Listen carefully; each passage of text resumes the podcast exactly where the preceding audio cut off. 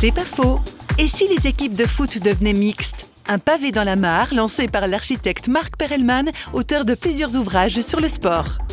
La première chose qu'il y aurait à faire, ça serait d'abord de pointer que le sport, c'est le lieu de la discrimination entre les hommes et les femmes dans une équipe de football, c'est pas mélangé. C'est d'un côté les hommes et de l'autre côté des équipes féminines dont on s'intéresse relativement peu. Donc le sport, c'est d'abord la discrimination sexuelle hein, du genre, euh, qui me paraît être quelque chose quand même d'assez fondamental. Et puis il y a évidemment d'autres discriminations parce que dès que vous composez une équipe, il faut prendre euh, un type qui soit pas trop gros, un type qui soit pas trop petit, un type qui joue plutôt, etc., etc. Et donc c'est une suite de discriminations. Alors pour moi, je suis effectivement pour la réhabilitation du jeu, hein, de l'aspect disons ludique. Je suis pas contre qu'on puisse jouer euh, avec un ballon. Simplement, voilà, moi je serais pour la mixité.